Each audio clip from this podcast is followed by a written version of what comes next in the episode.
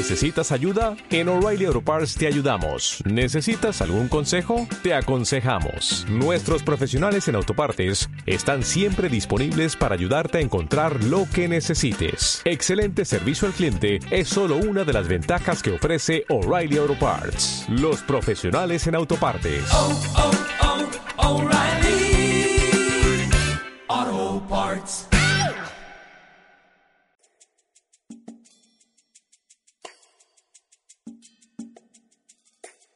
Ella era una joven aristocrática. Karen estudiaba en el mejor colegio de la ciudad. Su padre era el presidente de una empresa multinacional. Su rutina transcurría entre recepciones, guardias de seguridad, clases de idiomas, manualidades, danza, entre otras. Un día Karen con sus padres y hermano fueron a un parque y les llamó la atención una competencia de aeromodelismo. Se aproximaron y el organizador era un joven elocuente, quien les hizo una explicación detallada de esta práctica. Al hermano de Karen le gustó la explicación y a ella el muchacho, así que le pidieron su número telefónico. Pocos días después, Karen y el joven, de nombre Mateo, salían por primera vez. Los padres de ella no le dieron importancia aunque la relación no les gustaba. Pensaron que sería algo pasajero, sin embargo, ella cada día se enamoraba cada vez más del aeromodelista y pasaron a verse a escondidas y ella comenzó a mentirle a sus padres que iría a dormir en la casa de una amiga e iba a dormir con Mateos. Cuando los padres de ella se enteraron, la esperaron llegar y el papá salió de la casa y golpeó al muchacho. Le prohibió visitar a su hija. La policía se hizo presente y fue registrada la ocurrencia. A pesar de todo, ella seguía con la relación, pero después de la agresión Mateos lo único que quería era venganza, así que lanzó la idea de matar a los padres de Karen. Ella inicialmente se opuso, pero la presión que recibía por parte de sus padres y su amor por el joven la hizo cambiar de opinión. Un día mientras todos dormían, ella le abrió la puerta trasera de su casa a su enamorado, quien en compañía de su hermano entró. Dos días antes ella había desconectado las cámaras de seguridad y el alarma. Ambos se dirigieron a la habitación de los padres de Karen y a golpe de martillo los mataron. El padre murió instantáneamente. La madre, mientras recibía los cinco martillazos que le aplicaron en, la cabeza, gritaba, Por favor, no mates a mis hijos. Hola, buenos días. Soy Manuel Acosta y este es tu programa Manuel de Instrucciones. Y hoy en el episodio 86 que hemos titulado Entonces, ¿de qué nos quejamos? Meditaremos sobre el amor que como padres sentimos por nuestros hijos. Aquellos que somos padres tenemos la bendición de haber experimentado el nacimiento de un hijo. Es un momento único. Se activa un nuevo nivel de amor nunca antes experimentado. Ese pedacito de gente atrae nuestra atención, nuestros mejores sentimientos y máximos cuidados. Pero eso no acaba ahí, es solo el inicio de una vida llena de emociones, cuidados, responsabilidad que va cambiando según nuestra experiencia y la edad de nuestros hijos, o dicho de otra manera, nunca dejamos de ser padres. Lo cierto es que esta experiencia tiene altos y bajos. Existen momentos agradables y de los otros. Existen aciertos y errores que dependiendo la intensidad tendrán consecuencias. Algo que cuando hijos no entendemos es que muchas de las iniciativas de nuestros padres son para nuestro beneficio.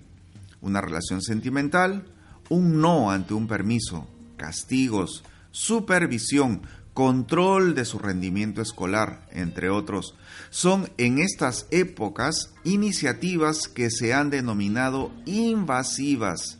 Se enseña que cada joven debe tener su privacidad y hasta elegir si quiere ser hombre o mujer. Anoté esta frase que me pareció interesante y dice, después de un siglo de buscar la mejor manera de criar un hijo, los psicólogos ya no tienen que buscar más no porque hayan encontrado la clave, sino porque no existe. Así decía la reseña de un libro sobre la crianza de los hijos publicada por la revista Time.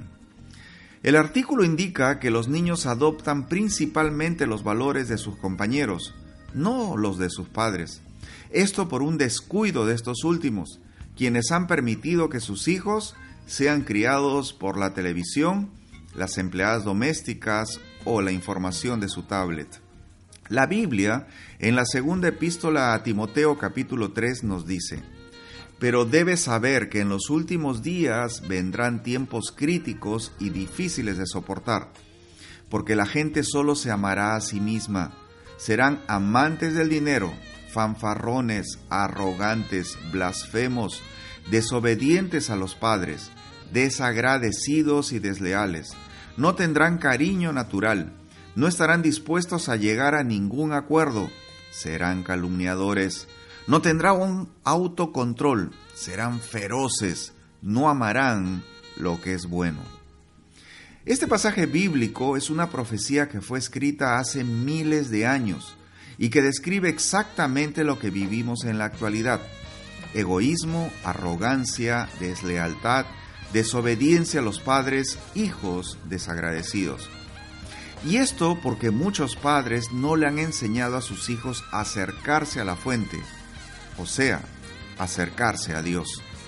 El más interesado de que tengamos buenos hijos es Dios. Es por eso que ha dejado en la Biblia instrucciones que ayudarán a disminuir los errores en la relación de padres con hijos. Resulta ilógico que un padre motive a su hijo a acostarse con una joven y no lo haga para que vaya a una iglesia cristiana donde le enseñarán principios para ser un esposo fiel. Resulta ilógico que algunos padres prefieran buscar a sus hijos de una comisaría que de una iglesia. Resulta ilógico que un padre le preste a su hijo el auto para ir a una fiesta donde sabe que se embriagará, que para ir a un encuentro de jóvenes cristianos. Resulta ilógico que le permita a su hija dormir con su enamorado en la casa, en lugar de acompañarla a una iglesia cristiana donde aprenderá a respetarse como mujer. Entonces, ¿de qué nos quejamos? Repito, entonces, ¿de qué nos quejamos? Te lo digo en otro tono para entender mejor. Karen, Mateos y su hermano fueron capturados por la policía, procesados y hallados culpables de asesinato. Cumplen una sentencia de 39 años de prisión. La herencia de la familia fue valorada en más de 10 millones de dólares. Cuando Karen cumplió 18 años, su padre abrió una cuenta de 30 millones de euros en Suiza a su nombre.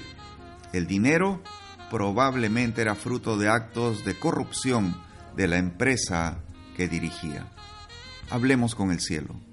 Dios Padre Todopoderoso, yo te pido por la vida de mis amigos oyentes y por la mía, si en este grupo hay padres, Señor, que pasan por momentos difíciles con sus hijos, danos sabiduría para saber administrarlos, para que en estos momentos recurramos a la fuente de bendición que eres tú, para que en estos momentos podamos elevar nuestros ojos al, al cielo, de donde vendrá nuestro socorro. Padre, ayúdanos, Señor, a tener la iniciativa de llevar a nuestros hijos a tu casa y que ellos puedan escuchar las buenas noticias de tu Evangelio y eso contribuye a que tengamos una familia feliz, unida y direccionada hacia ti. Gracias por todo ello, Dios amado, en el nombre de Jesús. Amén.